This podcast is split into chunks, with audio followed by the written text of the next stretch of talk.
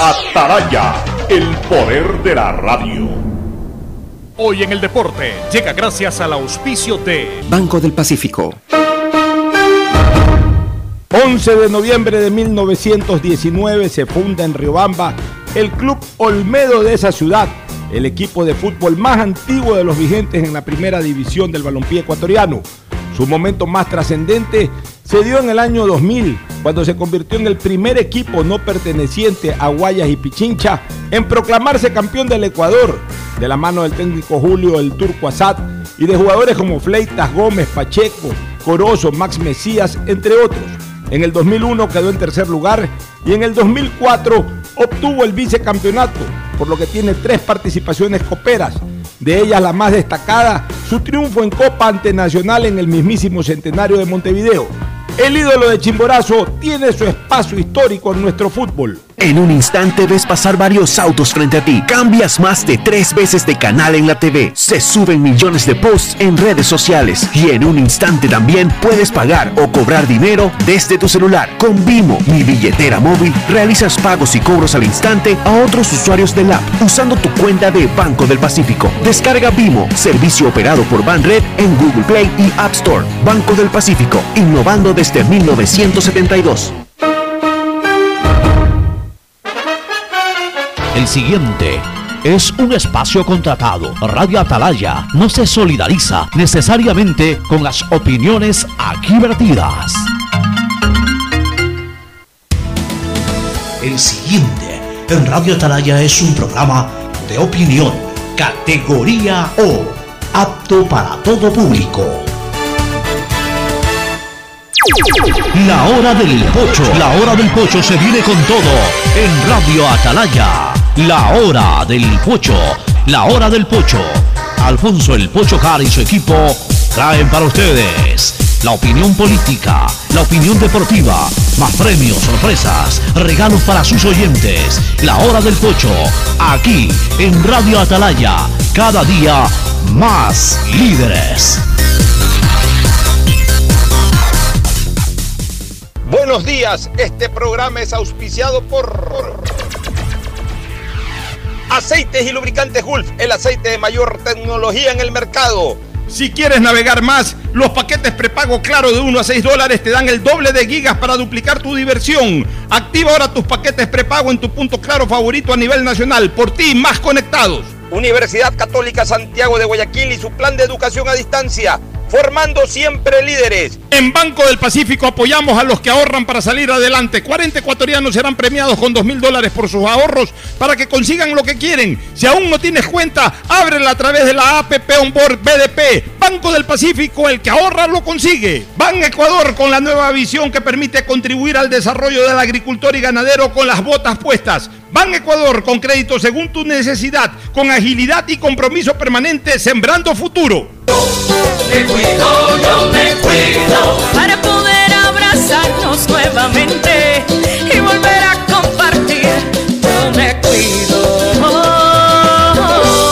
Un aporte a la ciudadanía de Seguro Sucre, tu lugar seguro.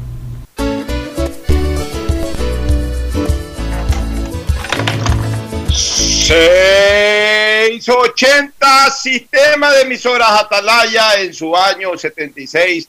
Atalaya nunca falla y marca la raya del bienestar, del progreso y la libertad de Guayaquil, de Ecuador y del mundo. Por eso es una potencia en radio, cada día más líder y un hombre que ha hecho historia, pero que todos los días hace presente y proyecta futuro en el Dial de los Ecuatorianos. Este es su programa matinal, la hora del pocho de este miércoles 11, 11, 11, día 11, mes 2020, el día y el mes de las dos canillas, el día 11 y el mes 11 del 2020. Aquí estamos junto a Fernando Edmundo Flores Marín Fer Floma y a Gustavo González Cabal, el cabalmente peligroso. Vamos a pasar a saludar con ellos. Hay algunos temas interesantes que tratar. Primero el saludo de Fernando Edmundo Flores Marín Fer Floma al país. Fernando, buenos días. Buenos días con todos, buenos días Pocho, buenos días Gustavo, un placer estar nuevamente con ustedes y efectivamente hay algunos temas que, que analizar y que tratar.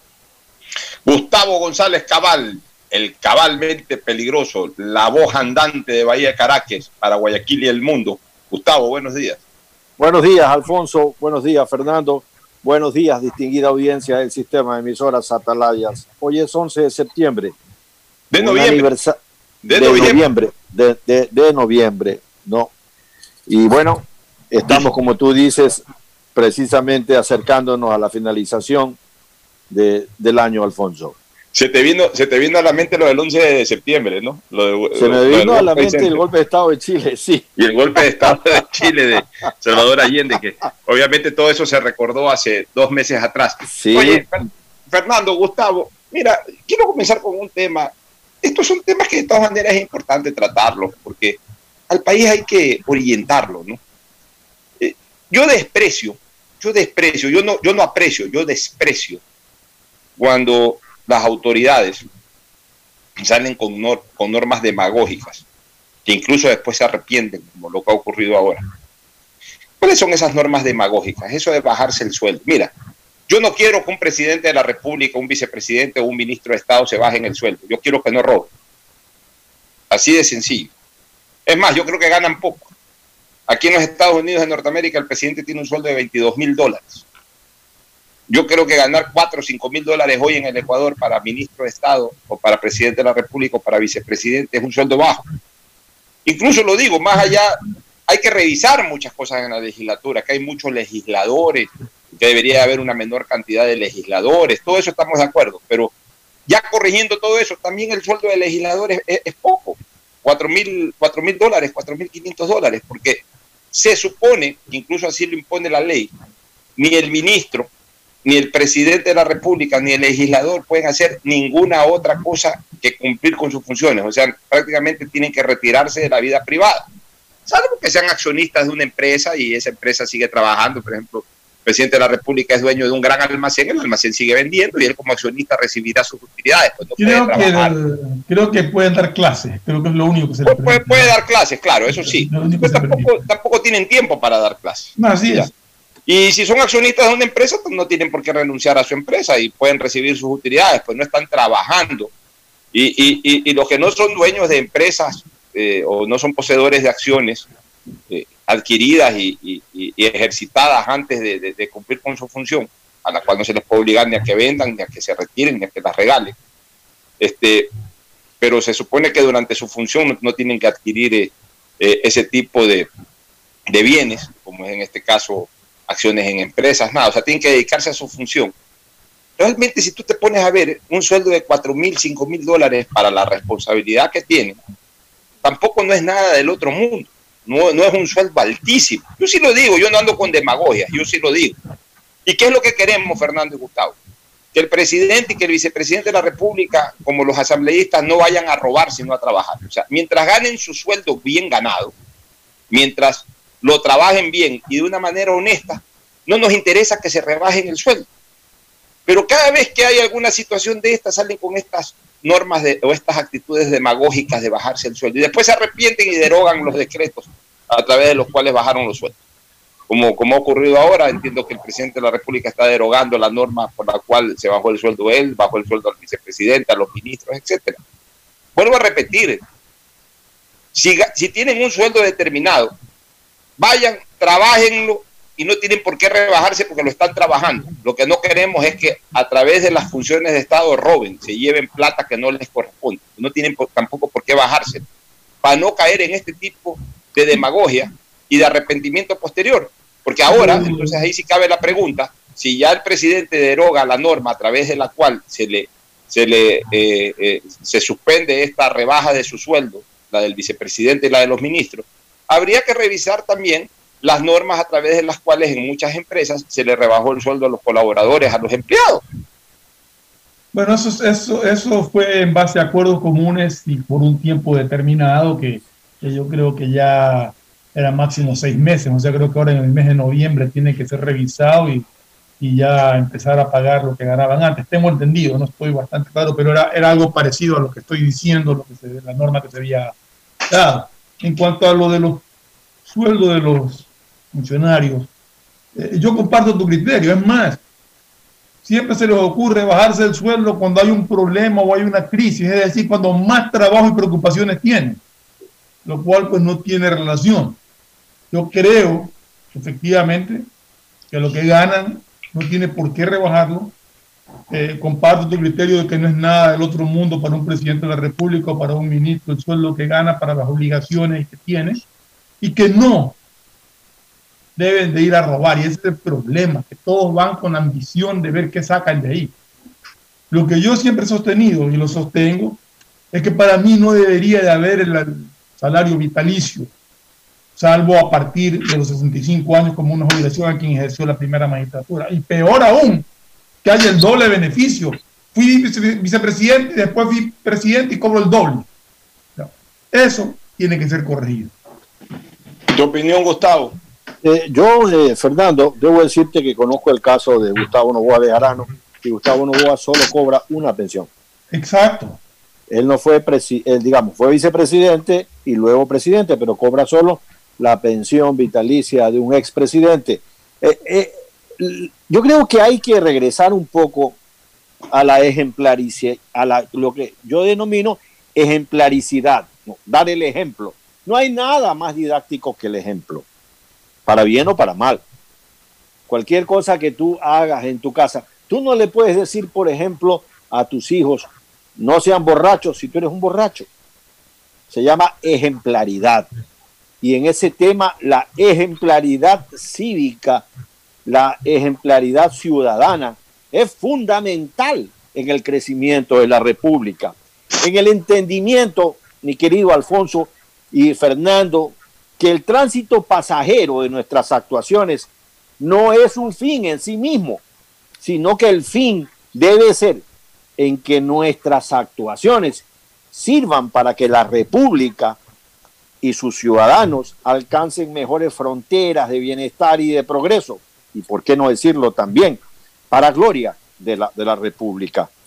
En esa línea, la ejemplaridad es sumamente importante, es básica yo creo que lo que hizo el presidente fue un detalle frente a lo que estaba sucediendo en la realidad económica del país. Por supuesto que lo más importante de todo es que administren la república, que no la subadministren, porque hay países que no son subdesarrollados, sino que son subadministrados.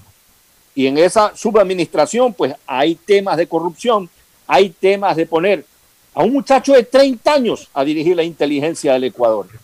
De 30 años, que de esto no sabe absolutamente nada.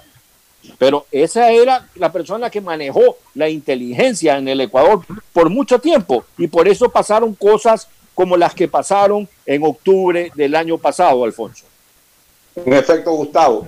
Mira, hay un buen tema, hay una cosa, una información que nos alegra mucho. Nos alegra mucho porque sobre todo es, un, es una señal de que vencimos de alguna manera la, eh, eh, los perjuicios generados por la pandemia, ya desde el punto de vista económico. Todavía no lo superamos desde el punto de vista de la salud pública, como deberíamos de superarlo. Sin embargo, quiero decir una cosa, Ecuador ha respondido bastante mejor en temas de salud pública eh, que otros países más desarrollados, a pesar de que nuestro servicio sanitario no es bueno, a pesar de que nuestro servicio sanitario está colapsado moralmente y tecnológicamente, en infraestructura, nos falta mucho más. Hemos recibido una bendición divina, porque para mí aquí está la mano de Dios. Yo siempre, yo, yo soy creyente por sobre todas las cosas, y, lo decía aquí durante la pandemia, alentábamos tanto todas esas acciones que, que, nuestros sacerdotes y nuestras iglesias eh, generaron en la Semana Santa. Incluso eh, el vuelo o el sobrevuelo del crucifijo de Cristo del Consuelo sobre la ciudad de Guayaquil y todo eso. Y, yo siempre decía, Dios ve con buenos ojos aquello. Y ahí está una prueba. Para los que escuchan y son creyentes, para que reafirmen en sus creencias. Para los que escuchan y no son creyentes, bueno, que no crean. Por los que sí somos creyentes, creemos.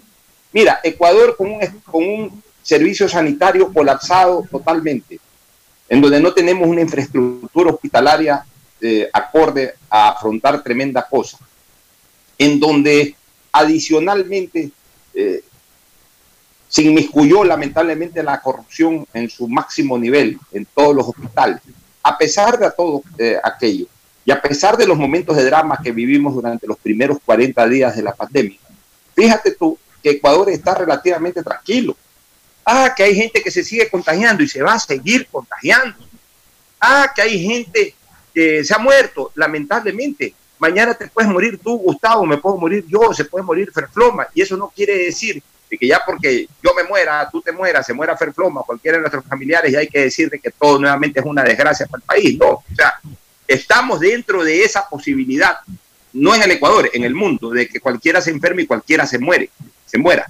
Pero las circunstancias del país en este momento, desde el punto de vista de salud pública, son mucho mejores que las circunstancias en otros países, especialmente en Europa, en donde ha vuelto esta cosa, si no con la gravedad de marzo y abril, pero ya están bastante preocupados en nuestro Ocho, país. te interrumpo un ratito eh, para Sí. que justo en la anoche tuve la oportunidad de hablar con un alto funcionario de una de las instituciones médicas y, me decía que Guayaquil está tranquilo. Es más, he visto con mucho agrado una serie de cadenas de, de, WhatsApp que a veces la criticamos bastante, pero estas de los médicos eh, pidiéndole a la ciudadanía que se cuiden, que el cuidado evitará que regresemos a, a lo que se vivió en marzo y abril, el uso de mascarillas, el distanciamiento social, la higiene, etc. Mensajes positivos y buenos que es como debe de comunicarse a la ciudadanía, el cuidado que se debe de seguir teniendo, no alarmista. Pero esta persona me decía que la situación en Quito y la situación en Manabí era complicada. Gustavo eh, debe posiblemente conocer algo más sobre Manabí. Es más, me dijo que él tenía planificado ir a Manabí y que había suspendido el viaje porque le había comunicado que estaba la cosa bastante, bastante seria por allá. No sé si Gustavo nos pueda confirmar eso.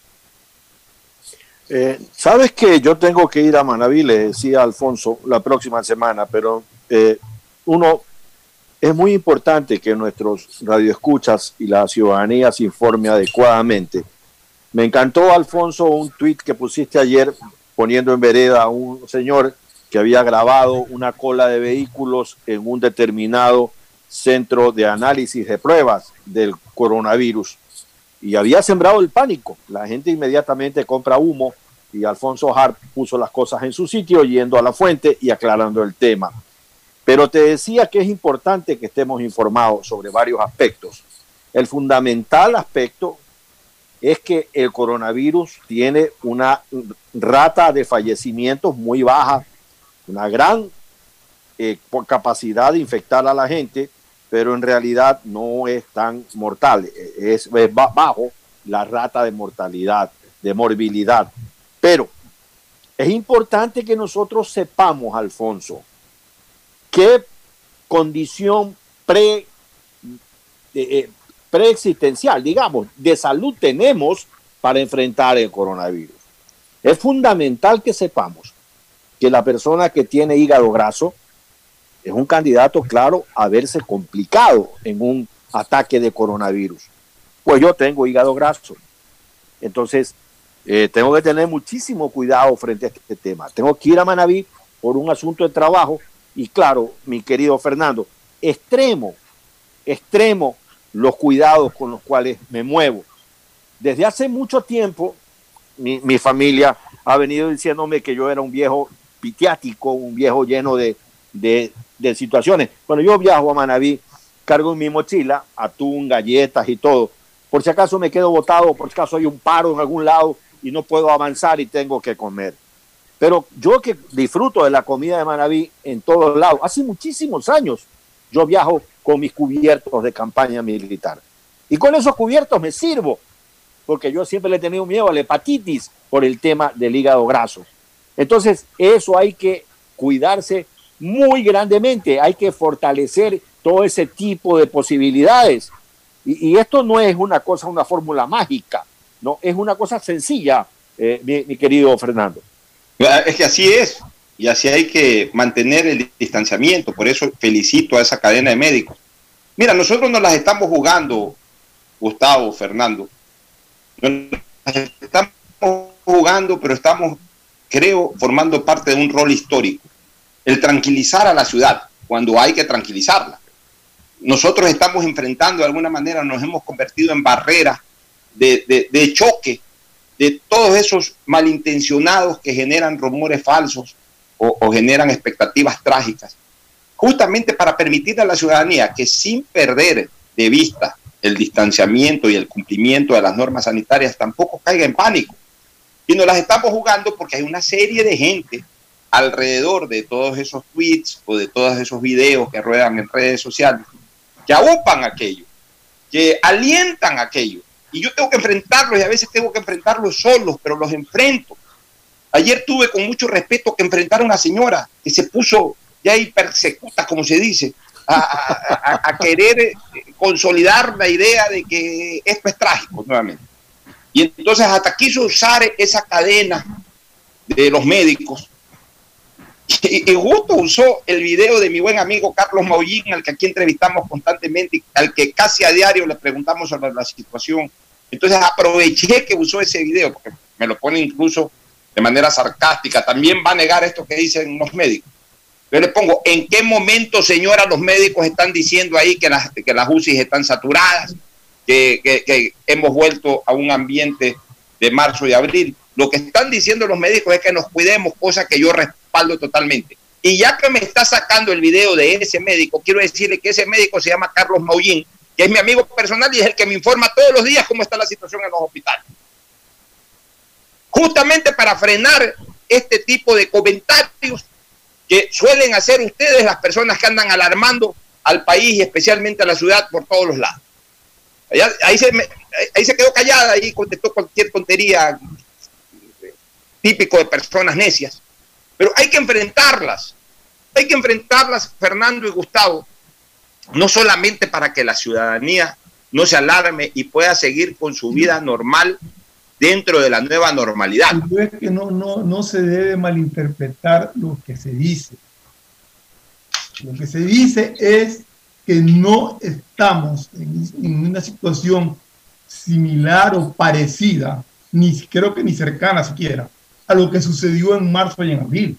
Así es. Se dice que el virus está, que el virus existe, que nos podemos contagiar, que tengamos cuidado, que tengamos precauciones, que hagamos caso a todo aquello que nos indica, que sigamos escuchando las recomendaciones y obedeciendo las normas que disponen las autoridades, que escuchemos información oficial y no cualquier cosa que se publique alarmista. Eso es lo que se dice aquí, que no nos alarmemos por noticias que no son oficiales. En el momento en que las autoridades o los médicos que nosotros permanentemente consultamos nos digan, estamos con problemas, está saturada la UCI, está eh, el rebrote efectivo, lo vamos a decir.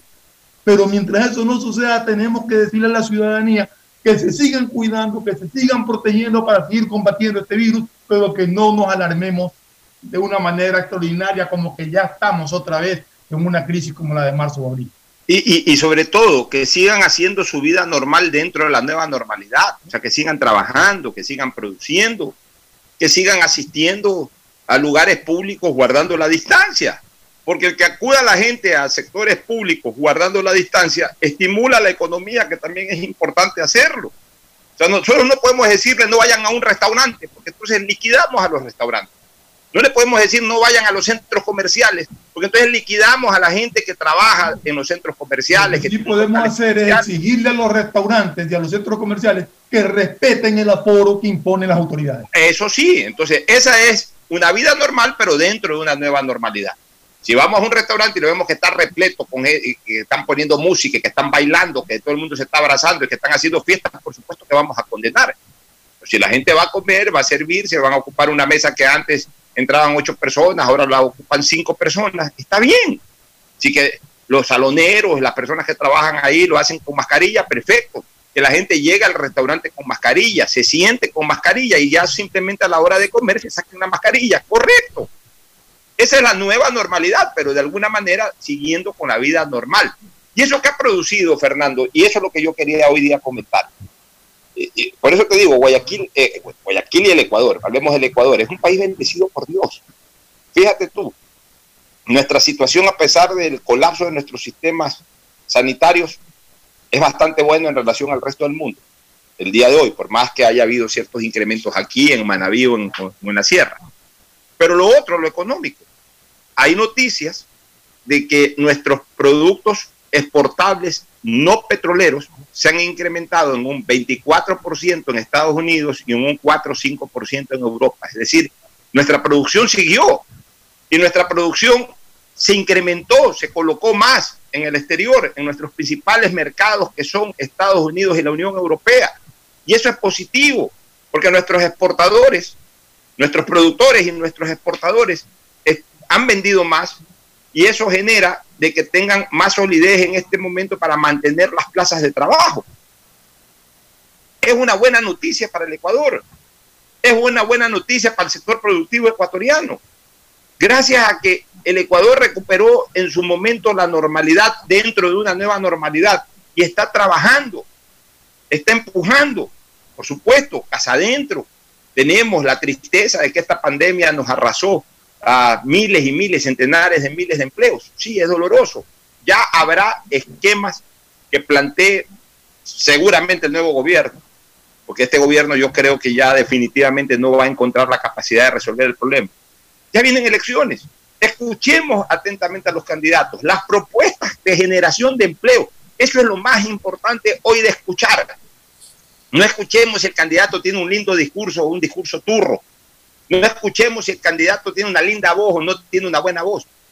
No escuchemos del candidato insultar al otro candidato. No nos interesa que un candidato diga que el otro candidato es así asado o cocinado. No nos interesa que un líder político dentro o fuera del país diga que el candidato de aquí, el candidato de allá es asado o cocinado. No nos interesa eso. Hoy, ¿qué nos interesa? Escuchar a los candidatos decir cómo van a generar empleo. ¿Cuál es la fórmula o las fórmulas de generación de empleo, de estímulo del sector productivo? Ya no solamente para producir y exportar más, sino también para crear más fuentes de empleos en el Ecuador. Eso es lo que debemos escuchar de los candidatos para resolver esa otra parte que nos deja la pandemia. Pero no deja de ser una buena noticia, Fernando y Gustavo, de que se nos diga que a pesar de la pandemia se ha incrementado la producción y la exportación, eh, especialmente esta última, la exportación a países como Estados Unidos o a sectores como la Unión Europea, en un porcentaje mayor al que tradicionalmente se venía dando en años anteriores. Y eso es una buena noticia que celebro, mi querido Fernando. Sí, definitivamente es una noticia porque que alienta y que se supone que, que nos depara mejores días ya para el próximo año. Esperemos, con el cuidado que tenemos que tener, que este que esta pandemia, que este, este mal que nos ha causado el coronavirus ya termine, ya, eh, ya están supuestamente vacunas que, que, estarán aproximadamente en el primer trimestre del próximo año ya disponibles. Eh, hay medicamentos que supuestamente también ya están solicitando su, la autorización para, para ser comercializados que combaten de una manera excelente el coronavirus. Entonces, eh, es cuestión de fe y de paciencia y de seguirnos cuidando, porque eso sí hay que recalcar. Hay que seguirse cuidando, hay que seguir teniendo todas las precauciones esa reactivación económica, el discurso de los candidatos que tú dices, pues eso lo, vengo, lo venimos pidiendo desde, desde hace mucho tiempo, que ya no, ya la gente deje de votar porque me cae bien o porque me cae mal, ah, no voto por este porque es antipático, no importa lo que ofrezca y diga que lo va a hacer y, y diga cómo lo va a hacer, no, me cae antipático y no voto por él, no, es hora de razonar el voto, de ver quién ofrece, qué ofrece y cómo cumplir con eso que ofrece. Y ojalá, eso es muy ojalá. importante. Eso es lo más importante, que cuando te digan lo que van a hacer, te digan cómo lo van a lograr. Porque ofrecer es facilito, pero cómo lo van a lograr. Y como tú dices, ya basta de que tal candidato es tal cosa, que el otro es otra cosa, que el otro es así, que el otro es así. Eso ya no nos interesa. El Ecuador tiene que salir adelante y la manera de salir adelante es votando por quien uno cree que más allá de simpatía o antipatía puede ocasionar un despegue económico del país.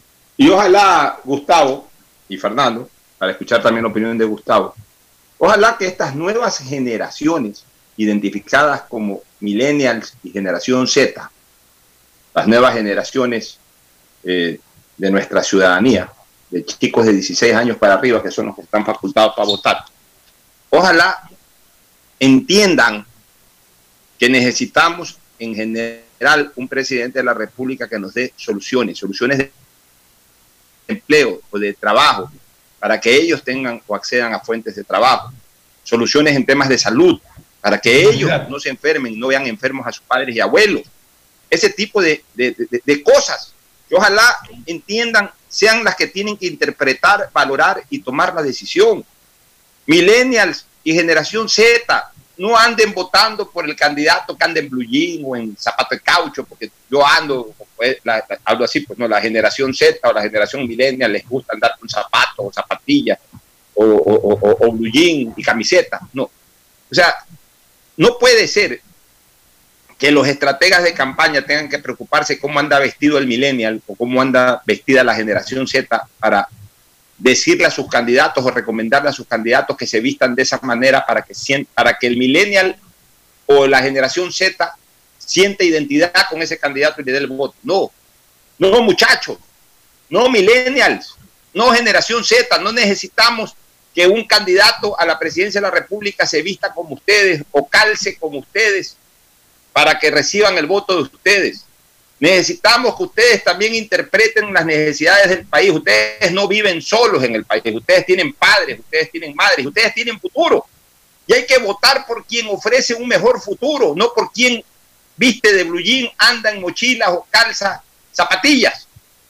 O sea, cada generación tiene su forma de, vestir. Por ejemplo, mi generación y yo en lo particular, yo de lunes a viernes ando en camisa, en camisa. Yo trabajo en camisa. Yo trabajo con pantalón de vestir. Yo trabajo con zapatos de suela, porque esa es mi generación. Yo entiendo a los muchachos que hoy van en blue jean, en zapatilla, en zapato de caucho. Esa es la generación actual. Está bien, estas son cosas de forma. Pero una elección presidencial decide un futuro y hay que votar sobre cosas de fondo y no sobre cosas de forma, Gustavo. Sí, yo le, agrega, yo le agregaría lo que ustedes han planteado con tanta inteligencia y con tanta veracidad, es que hablar es fácil. Escribir también es fácil. Lo difícil es vivir. Lo difícil es hacer las cosas. Y por allí, por ejemplo, cualquier persona puede leer un programa de gobierno que alguien se lo haya desarrollado. Alguien con inteligencia y capacidad puede elaborarte un plan de gobierno muy bien redactado. Pero lo interesante y el país necesita saber es qué experiencia tiene la persona que va a aplicar ese plan de gobierno. Cualquiera de los candidatos puede leer un plan de gobierno, pero no todos los candidatos pueden exhibir una vida fructífera, una vida en la que han batallado en los diferentes campos. Y yo reitero siempre esta palabra, Alfonso. No estamos eligiendo un santo para el Santo Santorum. Estamos eligiendo un ciudadano un director de orquesta, un director técnico, alguien que va a hacer que el Estado ecuatoriano funcione de manera adecuada. Pero esa persona no solamente tiene que tener ganas de hacerlo, porque no pinta el que tiene ganas, como decía Martín Fierro. Pinta el que sabe pintar, el que ha demostrado a través de su vida su capacidad creadora. Con errores, porque repito, aquí nadie es santo en este en esta masa de seres humanos que somos, en esta viña del Señor, hay de todo, menos santos. Yo ni siquiera confío en los santos que están en los altares, porque la propia catequesis católica dice que no, no es dogma de fe creer en, los, creer en los santos. Y en esa misma línea, peor, de un político. Pero tenemos que elegir un presidente y en esa línea tenemos que elegir el que tenga un buen plan de gobierno y que tenga la capacidad de haber demostrado en su vida privada cuán creativo, cuán importante ha sido su presencia en cualquiera de las situaciones que él, de los emprendimientos que él tenga, no solamente en lo económico, sino en los emprendimientos de, carácter económico, de carácter social. Así es, Gustavo. Nos vamos a una pausa, la primera del programa, y retornamos con varios temas eh, relacionados también con política internacional, el caso en Perú, la situación acá en Estados Unidos postelectoral y otros detalles más que vamos a pasar a comentar de inmediato luego de la pausa. Ya volvemos. El siguiente es un espacio publicitario apto para todo público. La nueva visión de Ban Ecuador permite contribuir al desarrollo del agricultor y ganadero con las botas puestas. Visitando cada sector del país en las 24 provincias y en tiempo de pandemia con más intensidad todavía. Ban Ecuador con crédito según tu necesidad, con agilidad y compromiso permanente. Ban Ecuador con las botas puestas. Sembramos futuro. Autorización número 0190. CNE. Elecciones Detrás de cada 2021. profesional hay una gran historia. Aprende, experimenta y crea la tuya. Estudia a distancia en la Universidad Católica Santiago de Guayaquil. Contamos con las carreras de marketing, administración de empresa, emprendimiento e innovación social, turismo, contabilidad y auditoría, trabajo social y derecho. Sistema de educación a distancia de la Universidad Católica Santiago de Guayaquil, formando líderes. ¿Qué más, mis brosters? Somos Giga y Minuto. Habla bien, esos manes de CNT saben. Pero de Leif. Y con sus paquetes prepago de 1 a 6 dólares, recibes 2 gigas en redes sociales. Y muchos megas adicionales para navegar. Sí cachaste, ¿no? Pero more than you. CNT, conectémonos más. Más información en www.cnt.com.es. En el aeropuerto de Guayaquil nos reinventamos, implementando normas de bioseguridad en conformidad con las normas internacionales. Ahora es tu turno de reinventarte, utilizando siempre la mascarilla, lavándote las manos y usando alcohol. Mientras todos respetemos las normas de bioseguridad, podremos seguir volando alto. No te confíes, si te cuidas tú, nos cuidamos todos. Un mensaje de Alcaldía de Guayaquil, en coordinación con Autoridad Aeroportuaria de Guayaquil. Esto aún no termina. Por eso, siempre uso mascarilla en el bus.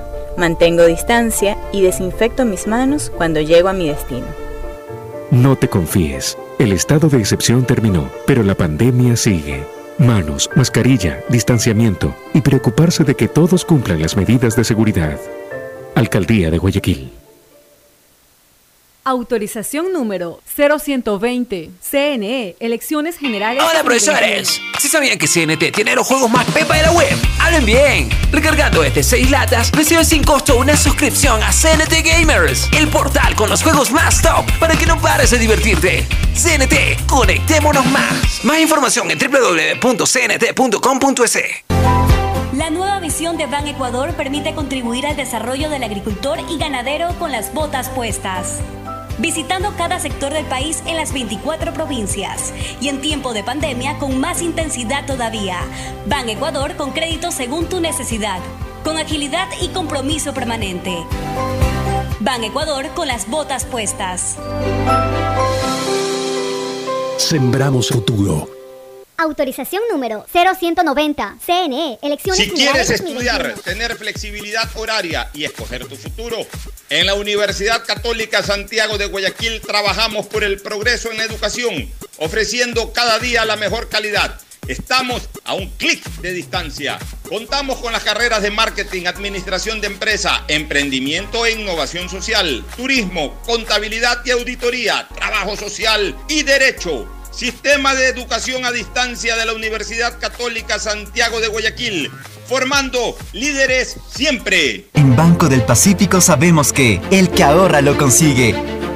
Por eso premiaremos a 40 ecuatorianos con 2 mil dólares cada uno para que consigan eso que tanto quieren. Participa acumulando 300 dólares en tu cuenta hasta enero de 2021. Además, hay 150 tarjetas de regalos e incrementa 100 dólares mensuales. Ahorra a través de nuestros canales digitales. Banco del Pacífico, innovando desde 1972. Hay sonidos que es mejor nunca tener que escuchar. Porque cada motor es diferente.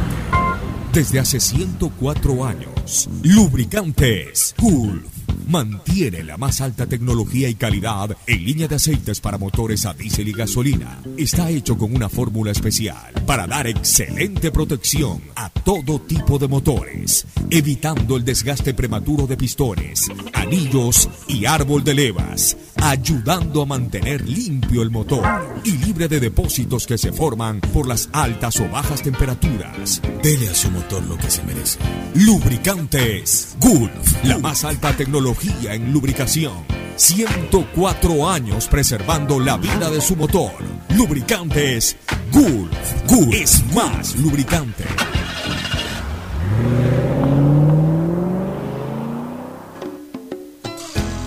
Fin del espacio publicitario. Usted está escuchando un programa de opinión, categoría O, apto para todo público. Bueno, retornamos, Fernando Gustavo. Oye, antes de entrar en los temas políticos internacionales, hablemos un poquito sobre la vacuna esta de Pfizer y de eh, BioNTech, que ya se está anunciando. Se dio esa noticia al inicio de la semana, nos hizo alegrar la semana tan solo la emisión de la noticia.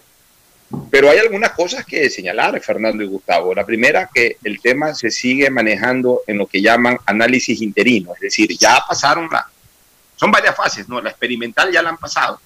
Han vacunado a 41 mil personas y solamente en el 10%, en el 10 no ha habido efectos positivos y tampoco negativos, pero no, no ha surtido efecto. Y en el 90% sí lo ha hecho. Entonces están contentos con ese porcentaje. Hay gente que dice que no, que la vacuna tiene que cubrir un 98, 99%. A ver, entre nada que es ahora y que nos digan que hay una vacuna que de cada 10 personas a 9 les bloquea esta enfermedad, bienvenida a esa vacuna. Eso no hay ninguna duda. No, aquí se discute de todo, ¿no? Cualquier cosa siempre se le ve el pelo. Bueno, eh, están en ese análisis interino que le llaman, de seguir revisando cosas, de, de terminar de entregarle a la DFA eh, todos los protocolos a través de los cuales se elaboró esta vacuna, a efectos de que ya pueda salir a circulación. Calculan estos laboratorios que aproximadamente 1.700 millones serán entregadas al público, sea, a la ciudadanía mundial o a la humanidad, a la población mundial, eh, en el transcurso de todo el año 2021. Una buena noticia, hay que señalarlo, y Fernando fue muy acucioso hace dos semanas o tres semanas atrás cuando hablamos de este tema. Ecuador es uno de los pocos países de Latinoamérica que ya ha hecho un prearreglo con, con Pfizer, justamente. Ecuador, México y algún otro país más de Latinoamérica. O sea que estamos entre los primeros países en la lista de, de naciones en que puedan recibir estas vacunas. Una buena noticia y si es así, y si esto termina siendo la solución, habrá sido un buen movimiento que hizo el gobierno ecuatoriano, habrá que reconocerlo como tal. Ahora, hay una cosa que es preocupante. Hay una cosa, Pocho. eh, Sí. Estaba viendo que no me acuerdo cuál funcionario del Ministerio de Salud, te mentiría si doy nombre, no me acuerdo, pero comunicó o dio, dio a conocer que, que de ninguna manera la vacuna llegaría al Ecuador antes del primer trimestre de- del año 2021. Es que ni siquiera va a salir en ningún lado. Ya. Y creo que van a salir unas cuantas de emergencia. Van a salir unas cuantas de, de- de- de emergencia, exactamente. Ya, pero, pero no como para abastecer al mundo. Ya. Una buena noticia también es que Pfizer dice que podría estar compartiendo su fórmula con otros laboratorios para expandir más eh, la venta de esto. Se ratifican en que se necesitan dos vacunaciones, una primera dosis y tres semanas después una segunda dosis. Otra noticia que dieron es de que el precio es completamente asequible, que no es, no es ningún medicamento exageradamente Sí, caro. o sea, a- así es, pero van a ganar cualquier cantidad de Van a ganar plata, pero, pero a un precio razonable. Sí, Es que debería ser así, pues eh, la ganancia está en el volumen, no- Exactamente. no, no en el precio unitario. Pues hay algo que me preocupa, Fernando y Gustavo, y me preocupa sobre todo de cara al Ecuador. Todo parece bonito con esta vacuna, pero hay un problema con esa vacuna. Esa vacuna necesita ultra frío. Estamos hablando de que necesita menos 70 grados para mantenerse con toda su eficacia eh, eh, inmunológica. Menos 70 grados. 70 grados bajo cero, digamos. Por eso, menos 70 grados, 70 grados bajo cero. O sea, yo quisiera preguntarle a Gustavo, que es muy acucioso en estos temitas, por ejemplo, si, si estás en, en, en- en la cumbre del volcán Chimborazo, ¿a cuánto puedes estar menos cero en la cumbre del, vol- del volcán Chimborazo, Gustavo? ¿Cuánto Eh, se podría estar ahí? Hablando de, de frío, de cadenas de frío, en la, en, la cima del Chimborazo, en una noche helada, debe estar en menos 30, no más, menos 40 grados. Pero, pero, eh, Cuando la vacuna necesita el Gustavo, doble- más bien, eh, perdona, Pochito, eh, eh, Gustavo, tú tienes idea de un congelador. ¿A cuánto baja la temperatura? ¿Cuánto es lo que podría estar un congelador? No, no tenemos esa cadena de frío. No llegamos a eso, ¿no? No, no llegamos a eso. Eh, imagínate que, por ejemplo, capturar peces eh, para efectos de congelarlos inmediatamente me- para el mercado japonés, que es un mercado, para el mercado japonés, que es un mercado muy exigente, los túneles de frío y todo lo que se conserva eh, debe estar en, en menos 10, menos 20, eh, menos 70, no escapa de mi conocimiento, no sé quién pueda producir esa línea de, de- de frío. vacuna, con la vacuna van a tener que producir esa cadena de frío.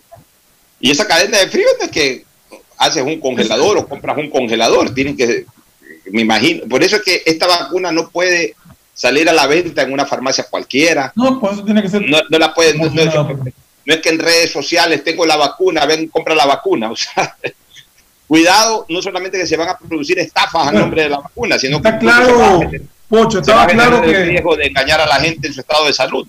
estaba claro que las vacunas, estamos hablando en general, según disposición del Ministerio de Salud, solamente las puede importar y distribuir el Ministerio de Salud.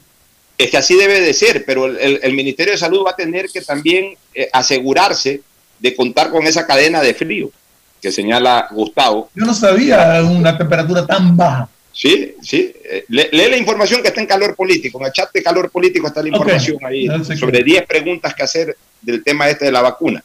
Entonces yo me imagino que van a tener que comprar eh, decenas o centenares de estos refrigeradores. Tendrán que primero producirlo y, y luego una cantidad tal que nos permita abastecer y poner a todas las vacunas necesarias en el Ecuador. 16 millones de vacunas, 15 millones de vacunas en, en X cantidad de congeladores. O sea, no es un tema tan fácil de que llegan las vacunas en un avión y a ver, hay que vacunarse ya. Yo no creo, en primer lugar, que, que- que son el doble porque son dos dosis, pero yo no creo que vaya a haber vacuna para toda la población. Asumo Bueno, será un Ponle que, porcentaje que, será. ponle que nos manden 10 millones de vacunas, 5 millones de vacunas por dos, porque son dos dosis, son Dos 10 dosis. millones de vacunas. Bueno, hay que tener congeladores para eso. Pero además, ya llegas a tener los congeladores. Ahí ya viene la distribución de la vacuna. Hay que, eh, porque no es que, a ver, ahí, ahí mando a tal eh, dispensario médico, mando a tal hospital X cantidad de vacunas, pero el hospital también necesitaría tener esos refrigeradores o congeladores eh, para, para tenerlo, porque le llega a un hospital esas vacunas y en una o dos semanas en que no se ocupan cierta cantidad de vacunas, no están en el- con el congelamiento adecuado, eh, se convierten eh, en- en vacunas sin ningún tipo de eh, efectos, inocuas totalmente. O sea, tenemos, necesitamos eh, entender un poco cómo es esto. No es cuestión de que, ah, ya está la vacuna y ¿dónde me vacuno? No, señores. El Estado ecuatoriano va a tener que armar toda una estructura física y humana y, y tecnológica también para poder hacer llegar la vacuna al brazo de la gran mayoría de los ecuatorianos. Al final nos van a inyectar en el brazo, en el hombro, ahí nos han de inyectar la vacuna. Bueno, para que llegue hasta ese punto hay que cuidar una serie de detalles. Primero conseguir la vacuna. Ya hemos hecho un avance, ya se ha hablado con Pfizer, según, información que ha surgido por ahí. Ya creo que estamos en una lista No sé si con inicial Pfizer de se o se habló fue con, con, con la vacuna de Oxford. Yo tengo entendido que en, ese- en esa misma crónica, ¿no? En esa misma crónica habla de que Ecuador, México y otros países son los primeros que contactaron a Pfizer. Bueno, ya lo contactaron. Ya, entonces, bueno, ok, perfecto. Pero una vez que nos llegue la vacuna, tienen que explicarnos bien cómo es esto del congelamiento y tienen que crear alguna estrategia que nos permita distribuir bien todo esto. Dicho sea de paso, responsabilidad del próximo gobierno, Fernando. Sí. Porque como tú bien lo has señalado, hasta el primer trimestre no habrá vacuna. Ponle que esto comienza a llegar en abril, mayo. Ya estamos con el nuevo gobierno. Entonces, también esa es otra. Los colaboradores del nuevo gobierno que estén vinculados a la salud. Porque, a ver, los candidatos a la presidencia ya deben de tener en mente quién puede ser su potencial ministro de salud pública. Bueno, ya que de una vez por todas, por lo menos los candidatos importantes, yo no voy a pedir que el candidato de la izquierda democrática o el candidato de amigo esté preocupado de este tema, pero yo sí pido que Guillermo Lazo junto a- a- al señor Borrero, Alfredo Borrero, ya vayan trabajando en este tema. Pido que el propio Andrés Arauz y Carlos Rabascal vayan trabajando en este tema pido que Jacob Pérez y su candidata, señora Cedeño, vayan trabajando en este tema, que son los más opcionados. Entonces, a ellos les va a tocar, al que gane las elecciones, le va a tocar lidiar con. Entonces, es importante que la gente que vaya a trabajar con ellos, especialmente en el ámbito de la salud, vaya también preparando un poquito el camino en este tema, Fernando. Sí, eh, yo creo que son tres puntos importantísimos o cuatro ejes lo que debería de, darnos a conocer eh, los candidatos.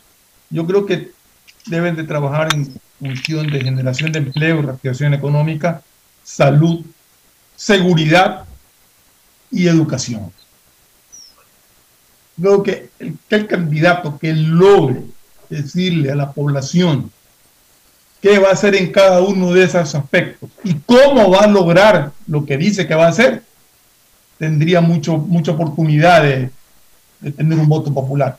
Pero también que la población escuche y recapacite el voto, como decía, no por simpatía ni antipatía, sino por lo que te están ofreciendo y por la forma que te están diciendo que lo pueden cumplir.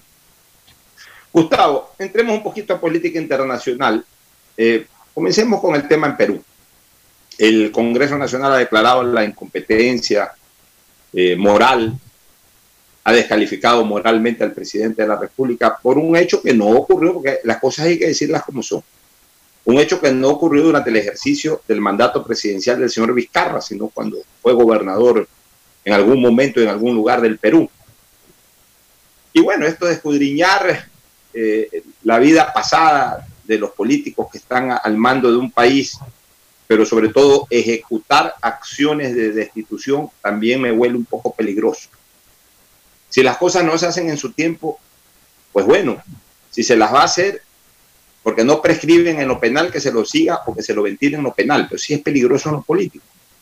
Porque en lo político, no en el fondo no se necesita, en el fondo no se necesita de un ejercicio a fondo del debido proceso, como sí se lo hace en el ámbito judicial. En el ámbito judicial hay investigaciones que duran meses, eh, hay una legítima eh, eh, ejercicio del derecho a la defensa, que también se, desarrolla a través de, todo un proceso. Entonces, bueno, ahí hay más posibilidades de que se descubra la verdad. En lo político no, en lo político simple y llanamente el político X saca cuatro documentos y dice tal alcalde, tal prefecto, tal presidente de la República hizo eso, amarra los votos, por ahí el, el que tiene que defenderse dice cualquier cosa, lo sentencian, lo ejecutan, lo destituyen. Entonces, esto de comenzar a tomar resoluciones sobre cosas que pasaron hace muchos años atrás, incluso anteriores al ejercicio, de lo cual se lo está destituyendo, me parece peligroso. Entonces, mañana vamos a tener un presidente de la República que se está comportando bien como presidente, no lo digo por Vizcarra, sino que lo estoy poniendo como ejemplo, se está comportando bien como presidente, pero sale alguien a decir, no, pero tú hace 25 años que fuiste concejal, pasó tal cosa, tú hay que destituirlo como presidente. O sea, no tiene nada que ver la una cosa con la otra. A mí sí me preocupan ese tipo de cosas. Y lo otro, que yo creo que las constituciones deben de revisarse. Las constituciones en el Ecuador y en, y en, y en Latinoamérica. ¿En qué sentido? De que cuando un presidente de la República es destituido por el Congreso Nacional, debe de primar una norma en que en ningún caso el presidente de un Congreso pueda sustituirlo en la presidencia de la República, porque se prestan para estas cosas o se prestan para las cosas que ocurrieron en el 97 cuando destituyeron a Bucarán. Porque hay que, hay que contar la historia como es. En el 97 hubo una mayoría legislativa que quería destituir a Bucarán, además movida por un amplio sector de la ciudadanía que quería que Bucarán salga del poder. Esa es la realidad. Hubo muchas manifestaciones en el país. No es que Bucarán contaba con un gran apoyo popular. Eh, eh, la gente en las calles salió para pedir la salida de Bucarán. De eso se aprovechó un bloque mayúsculo del Congreso Nacional para ejecutar esa voluntad que en ese momento había por parte de la ciudadanía. Pero ¿qué ocurrió en el interín de todo eso? Que Alarcón, el, el doctor Fabián Alarcón manipuló el tema. Él era el presidente del Congreso. Y él condicionó diciendo que si él no era el presidente, porque por eso es que se saltan a Rosalía, no por, a ver, vamos a decir las cosas como son, no por machismo, no porque era una pobre mujer. Esa no fue la razón. Si hubiese sido un hombre pasaba exactamente lo mismo. La razón por la cual se saltaron a Rosalía Arteaga fue porque el doctor Fabián Alarcón Rivera condicionó que si no era él el presidente de la República, él no convocaba a Congreso extraordinario. En ese momento el Congreso estaba en receso legislativo. En esa época funcionaba de otra manera, no funcionaba todos los días, funcionaba cada cierto tiempo. Él no convocaba al Congreso para tratar la destitución y para ejecutar la destitución. Y el único que tenía facultad para convocar al Congreso era el presidente del Congreso. Entonces Alarcón condicionó su presencia en la presidencia de la República a cambio de convocar el Congreso, al Congreso para que destituya al presidente Bucaram. Esa fue la razón por la cual se saltaron a Rosalía, no porque era mujer. O sea, no metamos en todos estos argumentos machistas o feministas. E, este fue un acto meramente político, condicionado por el presidente del Congreso de ese momento. Un acto inconstitucional. Por supuesto, un acto inconstitucional. Le, le dieron la forma constitucional, pero nunca lograron convencer a nadie que fue un acto constitucional. Entonces, eso tenemos que evitarlo ya en las próximas o, reformar las constituciones, no de Ecuador, de Perú y de todos lados. No puede ser que el presidente del ente que destituye sea el que asuma ese cargo. debería, ok, el Congreso tiene la facultad de destituir un presidente, si tiene la facultad que lo destituya, pero que asuma el vicepresidente de la República, como ya se normó en la actual constitución ecuatoriana, pero que en ningún caso que quede expresamente establecido que en ningún caso ante la destitución del presidente de la República o del vicepresidente de la República por acción del Congreso Nacional, en ningún caso ningún legislador y menos el presidente del Congreso puede asumir ni la vicepresidencia ni la presidencia de la República para evitar actos desestabilizadores. A mí sí me parece que en Perú se ha dado un acto desestabilizador a siete meses de un proceso electoral en donde a propósito Ollanta Humala va a correr y parece que puede ser el candidato con más fuerza en las próximas elecciones peruanas. Este, a siete meses de un proceso electoral, tumben un presidente para que asuma el presidente del Congreso. Además, por una causa que ni siquiera fue en el ejercicio de la presidencia del presidente destituido.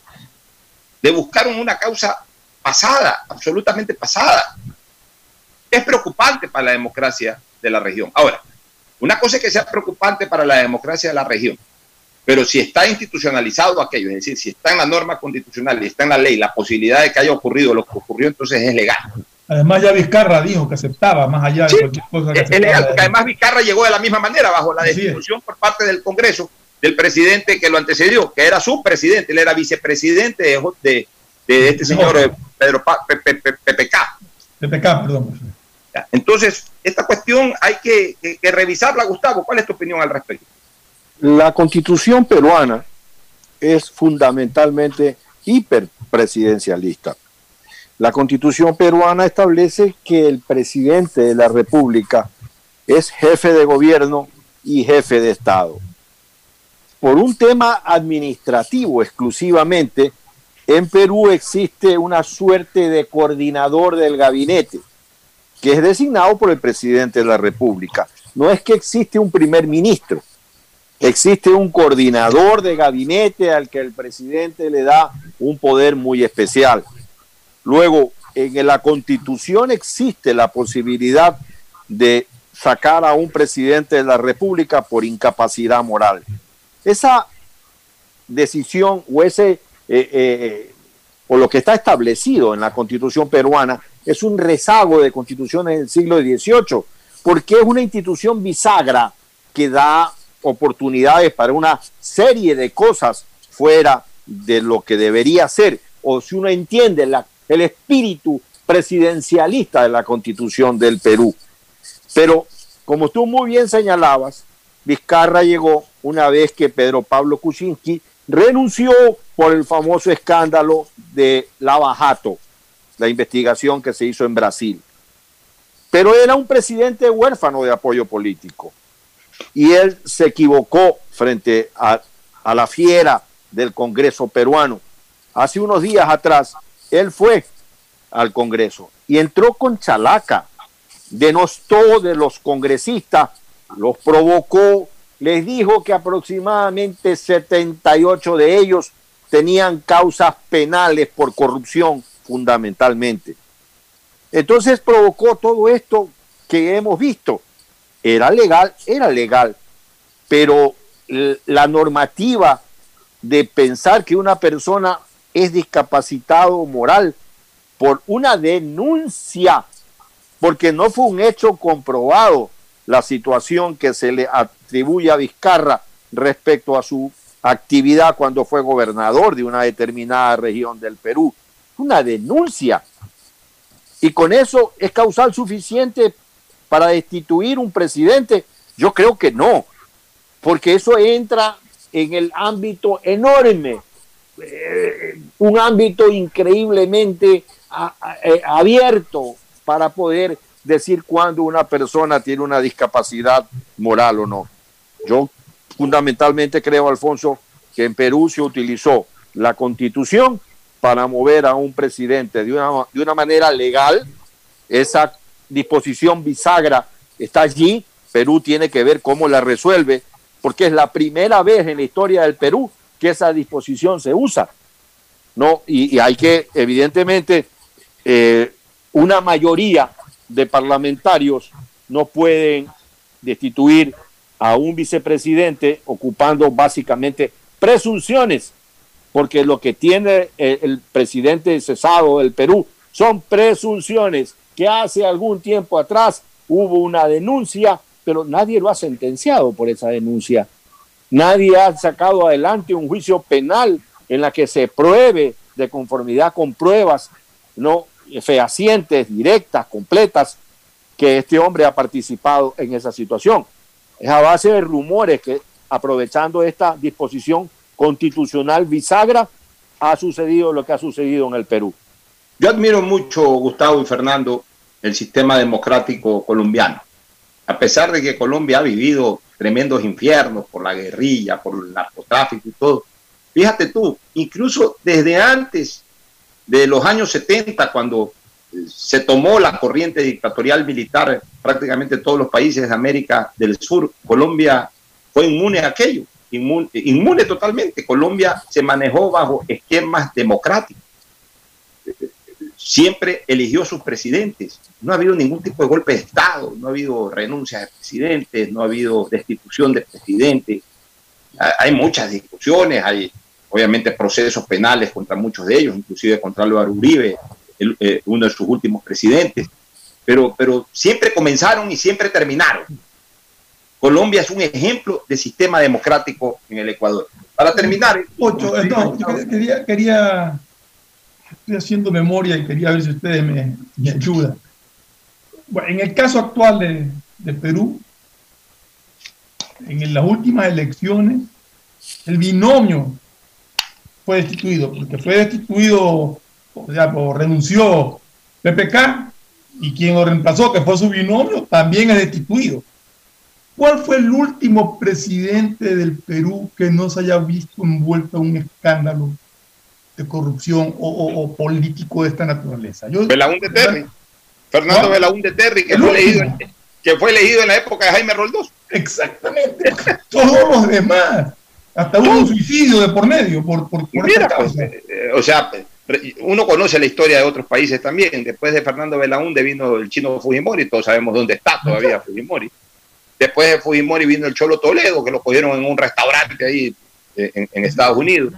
Este, fugitivo también de la justicia peruana. Después de, del Cholo vino nuevamente Alan García, que había venido después de eh, que había venido después de Belaúnde. Ahí un pequeño lapsus dice. Después de Belaúnde vino Alan García y repitió. Hasta se pegó un tiro porque lo iban a coger preso. Después de Alan García en su segundo periodo vino Ollanta, que estuvo preso también algunos, algunos meses, ya está rehabilitado, incluso va a participar, como lo dije hace un rato. De ahí PPK, que fue destituido y que también tiene proceso judicial. Ahora este Martín Vizcarra, que a lo mejor le va a saltar algún proceso judicial. Es un desastre. Que, que haya tres presidentes en cuatro años, pero a ver, Aquí pueden decir que también hubo tres presidentes, Abdalá, Rosalía, Alarcón. Aquí hubo dos presidentes. Lo de Rosalía fue un tema más simbólico que de otra cosa. Igual a lo mejor para la estadística para la pensión vitalicia queda como presidente. Pero en ejercicio realmente en ese periodo hubo dos. Como lo hubo dos en el periodo de Lucio con Gustavo Novoa, perdón, con de Yamil Maguad con Gustavo Novoa y como hubo dos también en el periodo de Lucio con Alfredo Palacio. pero yo no recuerdo que en un mismo periodo haya tres presidentes de la República. O sea, nosotros hemos tenido tres vicepresidentes y nos parece una locura. Imagínate, presidentes.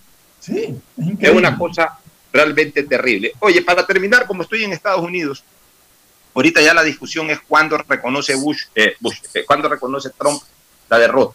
El propio George Bush y otros personajes del Partido Republicano ya han dicho que ya no hay nada que hacer.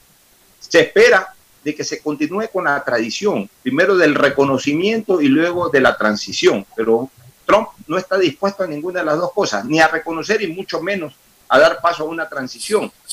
Eh, sostiene que él ha ganado las elecciones, de que ya que ha renunciado el jefe de los fiscales ante esta solicitud, de, el jefe de los fiscales de delitos electorales ya ha renunciado, porque se está dando cuenta de que se quiere forzar a esta situación.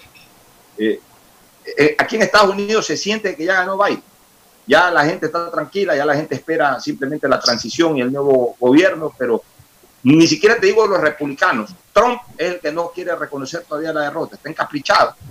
Y es una pena porque va a romper con una tradición de caballerosidad o de honorabilidad. Caballerosidad se atribuye siempre a los caballeros, pero aquí yo también tengo que incluir a una dama, por eso hablo de honorabilidad. La señora Hillary Clinton reconoció su derrota en la elección pasada y hacia atrás todos los candidatos perdedores han reconocido su derrota. Y, hubo dos candidatos en ese lapso que ganaron el voto popular y sin embargo reconocieron la derrota por el proceso, por la forma de, elegir en Estados Unidos con representantes. Pero, Trump es un hombre fuera de molde en todo sentido y no había que extrañarse de esta actitud.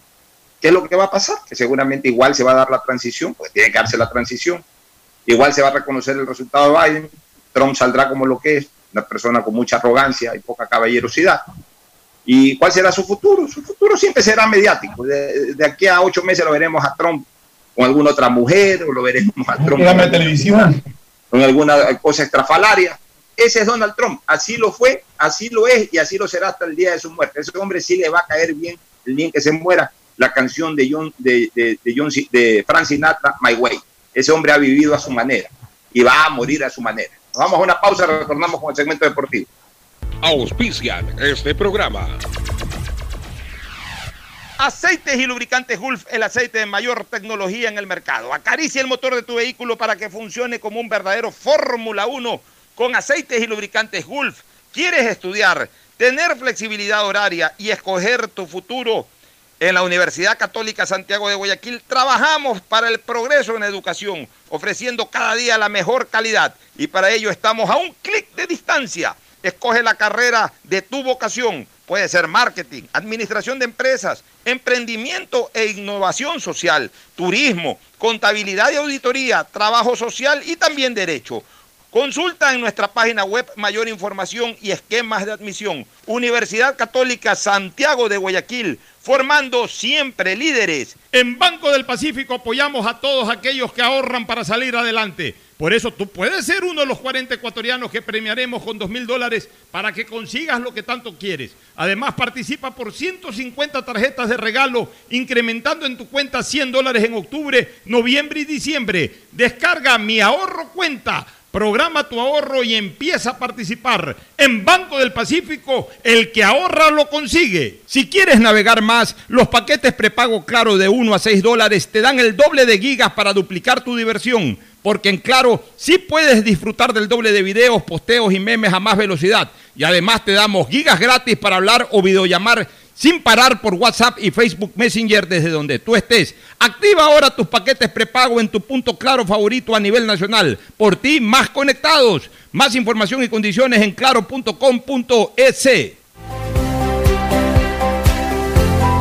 La nueva visión de Ban Ecuador permite contribuir al desarrollo del agricultor y ganadero con las botas puestas visitando cada sector del país en las 24 provincias y en tiempo de pandemia con más intensidad todavía. Ban Ecuador con crédito según tu necesidad, con agilidad y compromiso permanente. Ban Ecuador con las botas puestas. Sembramos futuro. Me cuido, yo me cuido. Para poder abrazarnos nuevamente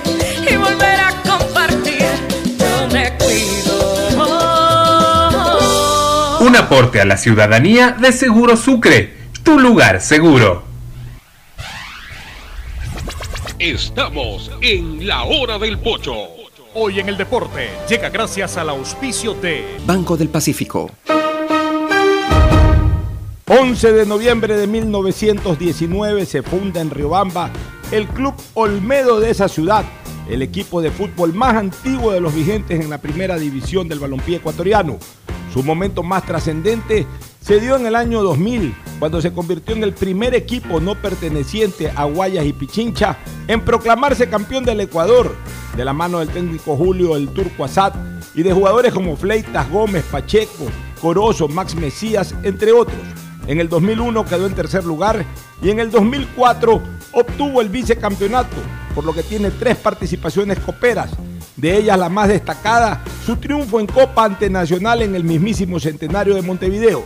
El ídolo de Chimborazo tiene su espacio histórico en nuestro fútbol. En un instante ves pasar varios autos frente a ti. Cambias más de tres veces de canal en la TV. Se suben millones de posts en redes sociales. Y en un instante también puedes pagar o cobrar dinero desde tu celular. Con Vimo, mi billetera móvil, realizas pagos y cobros al instante a otros usuarios del app usando tu cuenta de Banco del Pacífico. Descarga Vimo, servicio operado por Banred en Google Play y App Store. Banco del Pacífico, innovando desde 1972.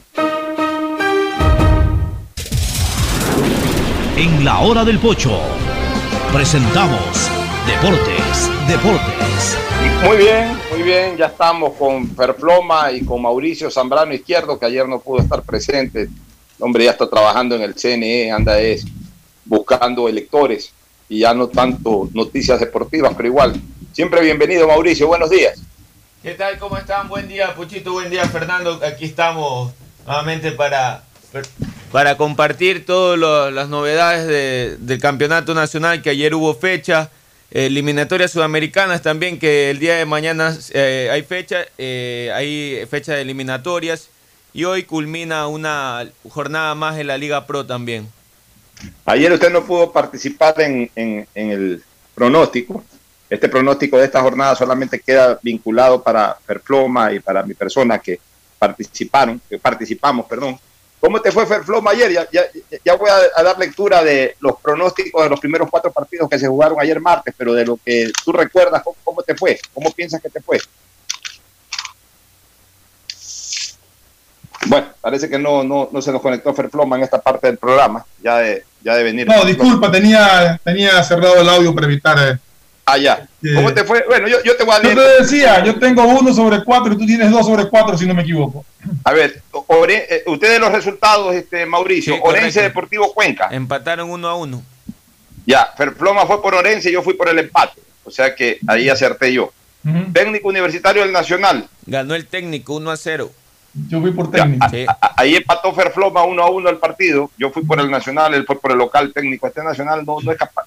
Vas a ver que a lo mejor Nacional hace un partidazo ante Barcelona y ahí me da una desagradable sorpresa a mí. Pero cuando apuesto al Nacional no pega una este Nacional. Ya, este, Delfín Macará, ¿cómo quedaron? Ganó el Macará 2 a 1. Sorpresa que venía jugando bien el Delfín. Y Macará Bueno, perdió. ahí nos, ahí nos caímos. Caímos los dos. Sí. Ahí nos caímos los dos. Y Barcelona Independiente, triunfo de Barcelona 2 por 0. Ahí se cayó Ferploma, que fue al empate y yo acerté. O sea, yo, yo tengo 2 sobre 4 Ferploma. Sí, y yo uno sobre cuatro, eso te decía. Vamos a ver los tú- resultados de hoy. Y tú 1 sobre 4. Mauricio, te queda de árbitro en esta jornada por no estar presente ayer. Perfecto. Este, pero bueno, este, ha- hablemos un poquito del partido de Barcelona.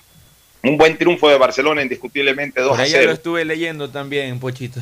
Me estuve leyendo los tweets. Es que, ¿sabes qué, Mauricio, Fernando y amigos oyentes? Yo ya no entiendo a la hinchada del Barcelona. Si Barcelona estuviera en este momento en un octavo, noveno puesto con cinco puntos, faltarían, faltaría espacio dentro de la cadena de tweets para leer tantos eh, con, con frases como ya se perdió el año, ya no hay nada que hacer, qué fracaso más rotundo, fuera, lárgate Busto, fuera, lárgate Alfaro Moreno. Esos fueran los comentarios en Twitter. Pero como resulta que Barcelona va primero, por lo menos temporalmente, a la espera de lo que ocurra hoy con Liga de Quito y Guayaquil City, y en el peor de los casos para Barcelona, si pierde hoy la punta, o, mejor dicho, otro equipo eh, llega a la punta el día de hoy, igual está dentro de la línea de punteros, es decir, peleando la opción de clasificar a la final del campeonato. Los comentarios es no nos gusta Bustos, que este equipo juega horrible, que termina con cuatro volantes de marca. Pero si hace 15 días reclamamos de que no supo cerrar el partido cuando iba ganando 2 a 0 al Liga de Quito y lo empataron 2 a 2 por no hacer los cambios correctos justamente para fortalecer un poco más la marca. Se le está ganando un equipo como Independiente 2 a 0, ni siquiera 1 a 0, 2 a 0. A un equipo que por más que haya tenido cambios, haya jugado con algunos suplentes. Vean, en Independiente no se sabe cuál es el equipo titular y cuál es el equipo suplente. Tiene tantos jugadores jóvenes que mete a cada rato que uno a veces no sabe cuáles son los titulares y cuáles son los suplentes, juegan exactamente igual, es exactamente igual de peligroso. Es difícil ganar la Independiente del Valle, al que hay que reconocer que en esta etapa se ha desinflado bastante, por lo menos a nivel del campeonato nacional. Pues no es fácil ganarle, se le ha ganado un equipo competitivo, se le ha ganado un equipo que es candidato, no ahora ya en este momento, pero que siempre es candidato a pelear las primeras opciones. Se han acumulado tres puntos más y siguen con el cuento de que no juega bien. Juega bien, a lo mejor no juega bonito, que es una cosa totalmente distinta, pero juega bien, por eso gana. Cuando un equipo gana es porque juega bien, porque fue mejor defensivamente que su rival y fue mejor ofensivamente que su rival. A ver, Bocho, yo, lo- yo lo, que, lo que creo es que si bien es cierto, lo del triunfo es importantísimo y Barcelona está en la pelea y Barcelona, más allá de, de cualquier cosa, saca resultados. Lo que da insatisfecho es la, la- la forma en que juega, en el sentido, por ejemplo, ayer, Independiente tuvo muchos chances, fallaron muchísimo. Barcelona dio facilidad y eso creo que es lo que me le, le molesta aparte del hinchada. Que un equipo quizás más contundente. Ayer, Independiente le faltaron sus dos marcadores de punta, que son dos balas. Dos balas que tiene por los costados, que son y Caicedo y, y. Y yo creo que eso sí influyó. Yo creo que en ese sentido es, es el disgusto de la gente de- del hincha de Barcelona, de ver que el equipo mete un gol. Es un poco lo que yo reclamaba también, que le sucede al Emelec. Meten un gol y empiezan a querer aguantar el partido. Y, yo a eso le estoy tratando de encontrar solu- solución y creo que Barcelona y Emelec están adoleciendo de, una, de un mismo defecto, una misma falla. Su estado físico. Para mí no es un estado físico 100% ideal de ninguno de los dos equipos. Ahí y estoy de eso acuerdo, lleva Fernando, a, a sí. este tipo de situaciones. Yo No estoy sé de acuerdo tú porque sí, sabes que yo estoy de acuerdo en eso en A la ver, parte Mauricio, lo física. escucho. Sí, que yo estoy de acuerdo en la parte física. Se ve un desgaste en el equipo de Barcelona, incluso eh, los volantes que, que acompañan a- arriba en- como puntas, eh, en su mayoría no, no bajan a marcar y se nota también cuando, cuando juegan en Quito. Eh, este tema del desgaste físico. Y de ahí, eh, acompañando un poco de lo que se habla de, de- que Barcelona jugó bien o jugó mal, lo que también se, eh, le, reclaman a Bustos es que, por ejemplo, eh, un equipo como Barcelona jugando de local frente a Independiente y tratar de, de- porque, o sea, yo vi que Barcelona jugó a no perder y estuvo bien, porque al final, como dijo Pocho, Independiente es Independiente y para mí Independiente es el que mejor juega al fútbol. Al, al fútbol en Ecuador. O sea, para mí, eh, y ahí ya viene un poco el tema de gustos, gustos, no gustos, de gustos eh, en cuanto a esquemas tácticos y lo que plantea en, en, eh, lo- y lo que plantea Barcelona ayer. Bueno, pero a ver, pero ahí está, Independiente juega bonito, pero no está sacando resultados. Pero es que cuando uno ya. juega bien, siempre va un a equipo ganar. no juega, un equipo que gana 2 a 0 Siempre no va a juega ganar no más perder, de lo juega que va a a, defender lo que tiene que defender y a ser contundente a la hora de atacar. Y hace dos goles, o sea, es un triunfo importante. Es un triunfo importante que hay que valorarlo. Barcelona está peleando la punta, hay que eh, eh, impulsar aquello, por lo menos los hinchas del Barcelona. Pero yo no le voy a pedir a los hinchas del MLE o a los hinchas de Liga que que aplaudan, impulsen, apoyen eso. Por lo menos los hinchas del Barcelona sí están en obligación de mantener a su equipo eh, en la pelea, motivándolo, ya, ya dejándose de esto. Ya eso es lo que tiene Barcelona. Barcelona tiene un técnico que es especulador. Bueno, toda la vida se supo que Bustos era especulador. Eso sí es verdad. Eso o sea, sí, no se contrató a. Menotti, se contrató Sí, a Bustos. Ya se sabía cómo era Bustos. Exactamente. Barcelona tiene esa plantilla que tiene sus limitaciones. Bueno, tiene esa plantilla con limitaciones. Entonces ya a estas alturas no hay que pedirle peras al olmo. No es una plantilla para jugar bonito, pero es una plantilla que puede sacar resultados y que puede pelear hasta el final. Entonces, que saque los resultados y que pelee hasta el final. Y el próximo año, el 2021, verán si cambian al técnico o no lo cambian. verán si cambian a jugadores o no los cambian, si votan algunos viejos, si traen nuevos, si suben de las semillas. Ya verá la dirigencia de Barcelona qué hace el próximo año. Pero este año ya terminen como están peleándola. Pero no puede ser posible que Barcelona esté puntero y, los principales detractores sean sus propios hinchas. Nos vamos a una pausa, retornamos para eh, ya ir cerrando el programa. El siguiente es un espacio publicitario apto para todo público. La nueva visión de Ban Ecuador permite contribuir al desarrollo del agricultor y ganadero con las botas puestas visitando cada sector del país en las 24 provincias y en tiempo de pandemia con más intensidad todavía. Ban Ecuador con crédito según tu necesidad, con agilidad y compromiso permanente. Ban Ecuador con las botas puestas.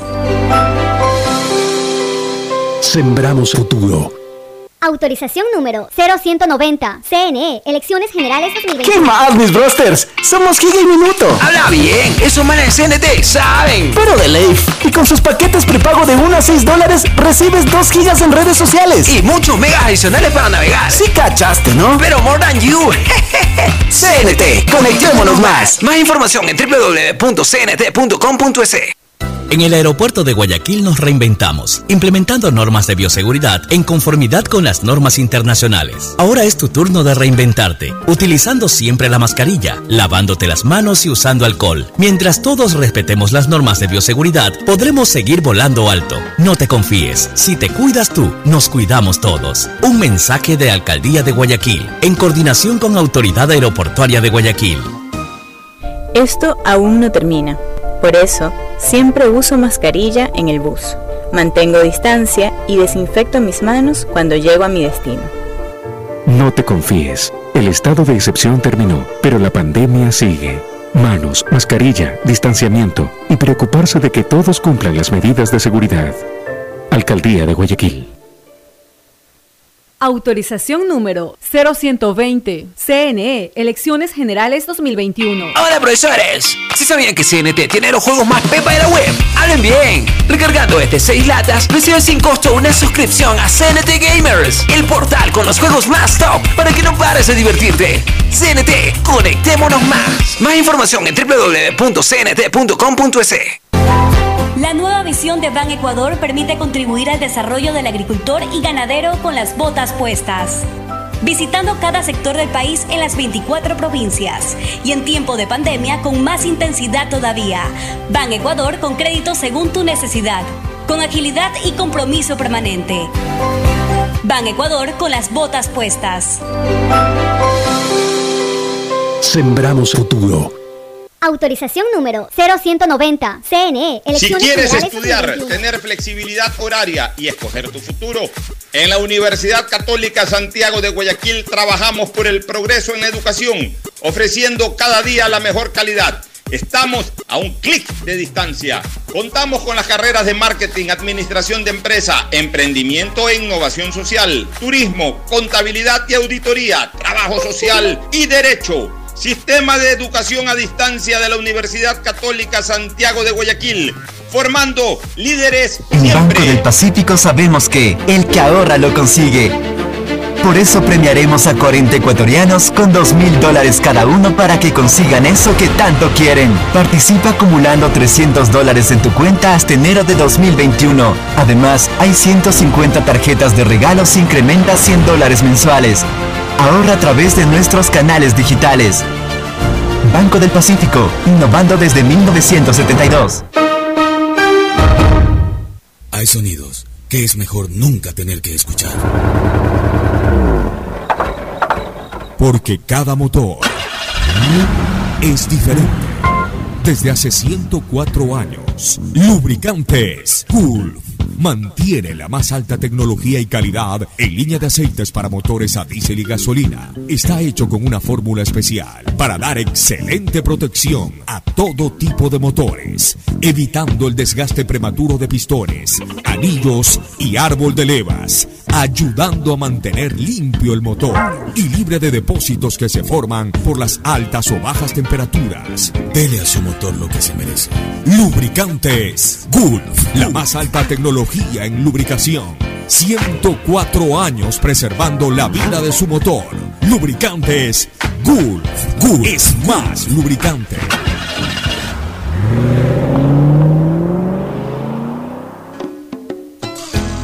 Fin del espacio publicitario. Usted está escuchando un programa de opinión, categoría O, apto para todo público. Muy bien, retornamos rapidito, Mauricio, por favor, las novedades del Emelec y luego el comentario de Ferfloma sobre cómo podría ir el Emelec hoy en el Real Estamarindo. Sí, oye, Melec juega, le iba, tenía aquí apuntadito ya lo que venía también de- de Ecuador, que se viene mañana posible alineación, pero vamos con Emelec, eh, hoy frente a Liga de Puerto Viejo a las 7 de la noche, un Emelec que viene con, con una motivación por lo que viene jugando y jugando bien frente a Universidad Católica, también uno de los equipos fuertes de, de, este campeonato. Hoy a las 7 de la noche juega frente a Liga de Puerto Viejo de visitante, quien ya debutó con técnico nuevo, con técnico nuevo que es Zulema, pero hoy tiene la oportunidad de jugar de local y tratar de, de ganar por lo que ¿Tiene alineación de Cuenca. Mauricio? Ya ahorita se la confirmo. Y tiene, y tiene a, a- a Cuenca y Orense que ayer empataron, entonces Orense puede sacar ventaja de eso. Bien, Emelec. Ferfloma, Sí. ¿cómo, ¿cómo ves el partido antes de que Mauricio dé la alineación de? Bueno, más bien hubiera querido opinar después de la alineación para saber A qué ver, plantea Mauricio, hoy día Melec. porque a veces cambia. A ver, vamos a ver. Bone, por el tema de Pedro Ortiz, que estará de, eh, que está en selección. Bone va de titular. Está Romario, junto eh, Romario por derecha, Leguizamón Vega y Jackson Rodríguez por izquierda. Eh, de volantes estará Sebastián Rodríguez junto con Arroyo. Por derecha, Carabalí. Por izquierda, Cabezas. De, estará también Ceballos Junior y Latú Cordóñez. ¿Tu opinión, Ferfloma? No está yo Rojas No sé, también. ahora cambió lo que le funcionó. El Vamos 4-4-2. a ver ahora qué resulta de Pensé ¿En que iba a ir con lo mismo. Pensé que iba a ir con el mismo sistema 4-4-2 que le dio buenos resultados, que parece que los jugadores se adaptan mejor a ese sistema, pero ahora regresa a, a un sistema distinto con un solo hombre en punta. Esperemos a ver si lo que busca es defender o atacar. Esa- Esas son las cosas que uno no entiende a veces de, de los técnicos en general, y en este caso de, del señor Rescalvo. Si el equipo le funcionó, si el equipo le respondió bien o aceptablemente con un esquema distinto a- al que no había funcionado, ¿para qué regresa? Sobre todo yendo a jugar un partido a la costa mismo, pues, ¿no? Exacto. Eh, en donde no hay ni en una cancha que le, que le es favorable 100% porque ha hecho Oye, a campeonatos. ahí. propósito, a propósito, ayer le ve a Twitter un tema que hay que investigar, este, Fer- Ferfloma y Mauricio. Le pedí a los, a los estadísticos, que, y, y ya están trabajando en eso, Antucubilla y otros más, que reflejemos cuántos puntos de visitantes sacaron los equipos del año 2018 y 2019 versus los puntos de visitantes que han sacado los equipos en este campeonato 2020. Obviamente usando el parámetro de números de partidos igual, ¿no? ¿Por qué? Porque a mí me interesa saber mucho cuánto es la influencia del público para el rendimiento de locales y visitantes.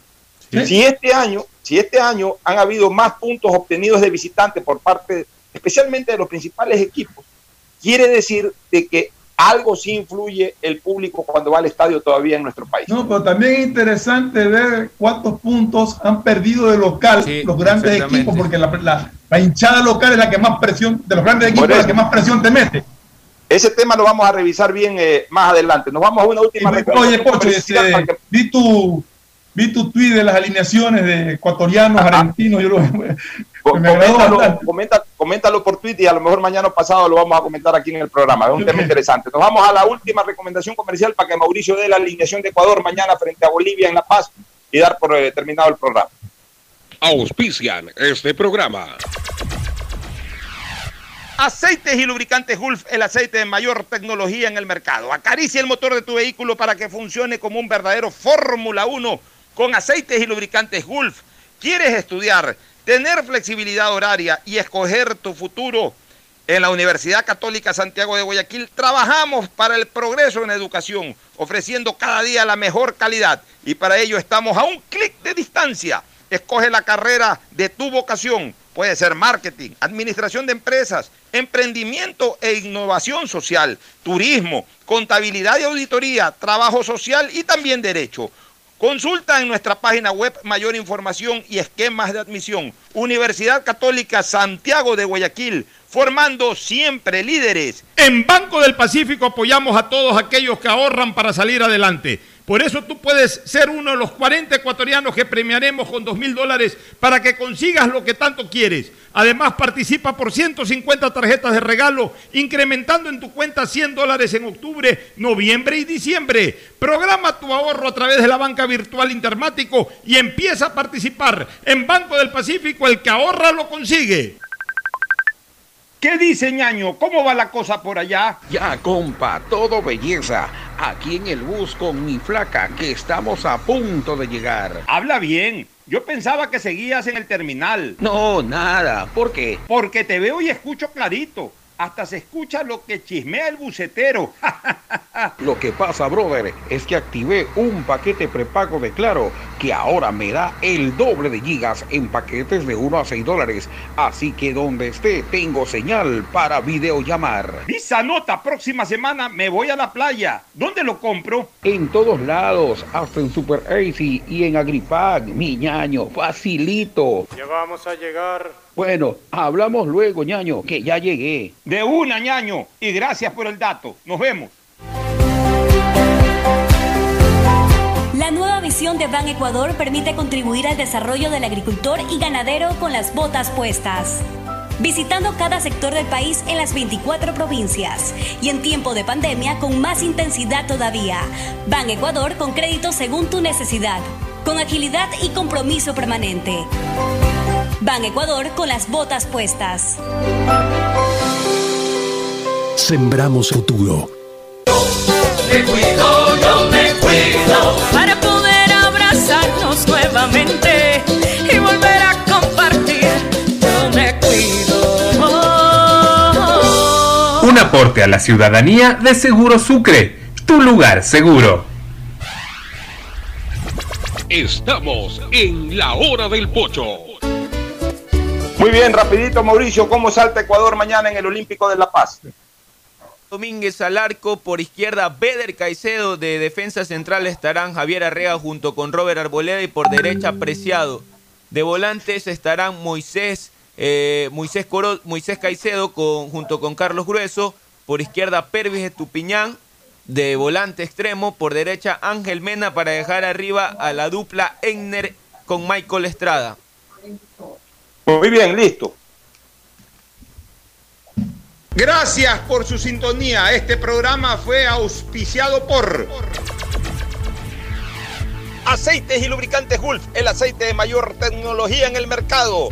Si quieres navegar más, los paquetes prepago claro de 1 a 6 dólares te dan el doble de gigas para duplicar tu diversión. Activa ahora tus paquetes prepago en tu punto claro favorito a nivel nacional. Por ti, más conectados. Universidad Católica Santiago de Guayaquil y su plan de educación a distancia, formando siempre líderes. En Banco del Pacífico apoyamos a los que ahorran para salir adelante. 40 ecuatorianos serán premiados con 2 mil dólares por sus ahorros para que consigan lo que quieren. Si aún no tienes cuenta, ábrela a través de la APP Onboard BDP. Banco del Pacífico, el que ahorra lo consigue. Ban Ecuador con la nueva visión que permite contribuir al desarrollo del agricultor y ganadero con las botas puestas. Ban Ecuador con crédito según tu necesidad, con agilidad y compromiso permanente, sembrando futuro.